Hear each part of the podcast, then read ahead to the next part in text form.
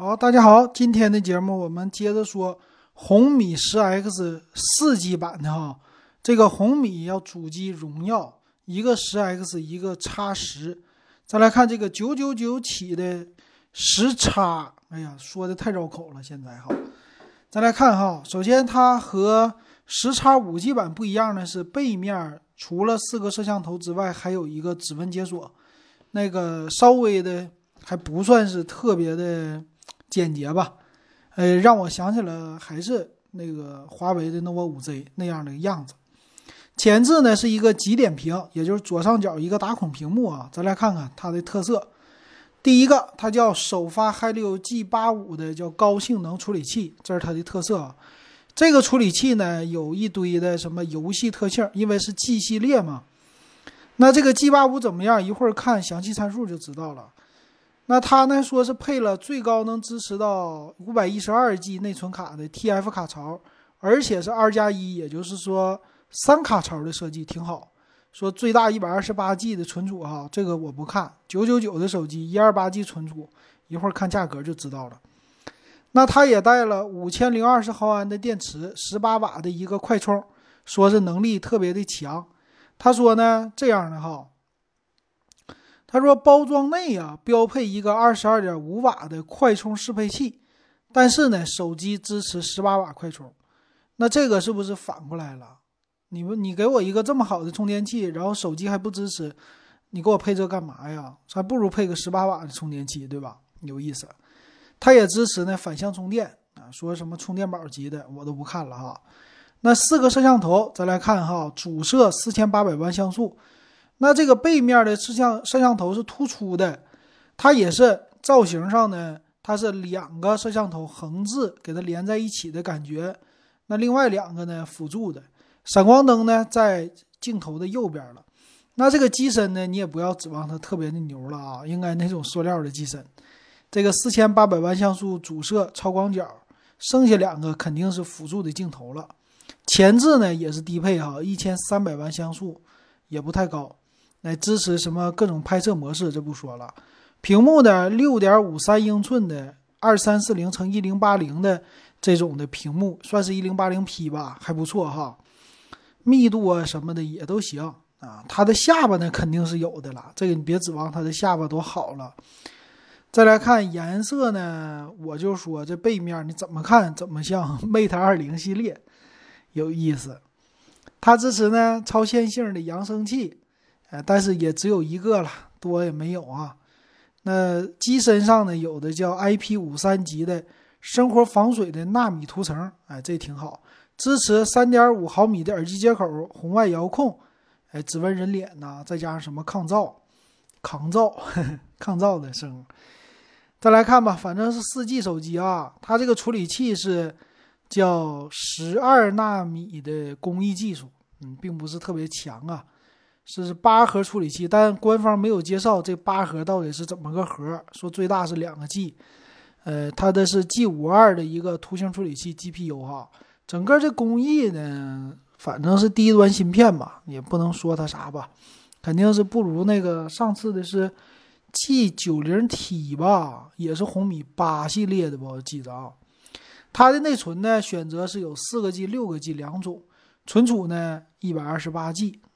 全系一百二十八 G 存储哈，有意思，但是他没介绍说我是不是 UFS 啊，没说这存储，那这个就不好说了。电池呢，五千零二十毫安，十八瓦的快充，反向九的九 W 九瓦的一个充电。这块屏呢也是普通 TFT 的屏幕，呃，二三四零一零八零这种材质啊什么的都是反正低端吧，呃，也可以说行了。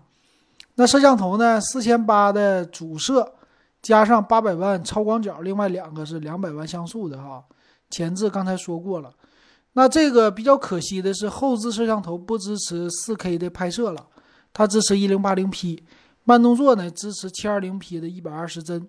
前置呢一千三百万像素，反正前置的比较的够用啊啊，只能说是勉强够用，能拍出来照片儿。因为现在一千三百万像素的，反正比八百万像素强啊，但是也是属于入门级的了，不能说太好的了啊。有一个超线性的扬声器，那这声肯定大，这个放心吧。MIUI 出厂 MIUI 十一，那机身的厚度八点九九毫米，重量一百九十九克，这个厚度呢和它的十叉还有十叉五 G 都差不多。那这个机身呢也没有什么过多的介绍了，单频的呃导航的 GPS 哈，不是双频的。那 WiFi 呢应该没有减配吧？它这里边官方都没说哈，WiFi 应该也双频的了。蓝牙呢，它官方也没说啊，蓝牙五点零双频的 WiFi 哈，这里边说了，并且支持呢无线收音机的功能。哎，这功能挺有意思。售价只有两个版本，四加一二八的九百九十九。六加一二八的幺幺九九，差两个 G 内存，差两百块钱，还算是非常符合这基本的要求吧。那这个手机哈，这个手机我觉得它得和他们自己家的红米八系列来比吧。红米的 Note 八系列怎么说呢？我觉得卖一千块钱吧，也算是符合它的一些要求了吧。那我觉得我看看啊。四加一百二十八 G 的肯定是不用买了，你直接买到六加一二八 G 的还可以。嗯，我感觉现在的售价吧，好像是比他们家的那个谁呀，比他们家的红米 Note 八系列好像是性价比算是能高一点儿，能高一点儿。哎，这个感觉哈，红米的 Note 八，我给你们看一下多少钱哈。嗯，红米。Note 八，现在应该也是降价了，七百多块钱。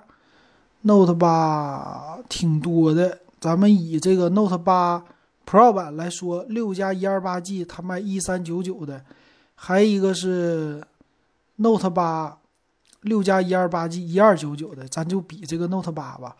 反正之前他们家的型号我都不太关注了。Note 八呢，跟它比起来。也是六加一二八哈，处理器骁龙六六五的一个处理器。那主摄呢？后面你看吧，主摄四千八八百万超广角，两个两百万，啊，它的配置和 Note 八是一样的，没区别呀。但是 Note 八后置摄像机支持四 K 摄像，但是这个呢只支持两 K。前置一千三百万像素和 Note 八是一样的。别的方面呢，屏幕比 Note 八红米的有升级，电池有升级。充电是一样的，再来看的话，机身的厚度啊和重量都比 Note 八来重，而且呢厚，其他他们俩一样。那红米 Note 八呢，现在六加一二八属于顶配的，卖一二九九，所以跟这个比啊，没有这个算便宜的吧哈。但是这个 G 八五 T 不是 G 八五的处理器，咱们搜一下哈，MTK G 八五。它的性能到底怎么样呢？我还真是不知道。那咱们来看看啊，这个 G 八五的处理器，它的看看它的性能怎么样？这个介绍呢是今年的说推出来的啊。G 八五 G 八五的处理器呢是，哎这有了，它是一个呃二加六核心的。两个 A 七二的大核和六个 A 五五的小核出来的，啊，它的速度呢？刚才说了是两个 G 啊，这个叫 G 八五的处理器，那就定位在这个怎么说？定位在那种的入门级的吧。呃，入门级的特色呢是，我看看啊，这个特色是什么？特色应该就是快了。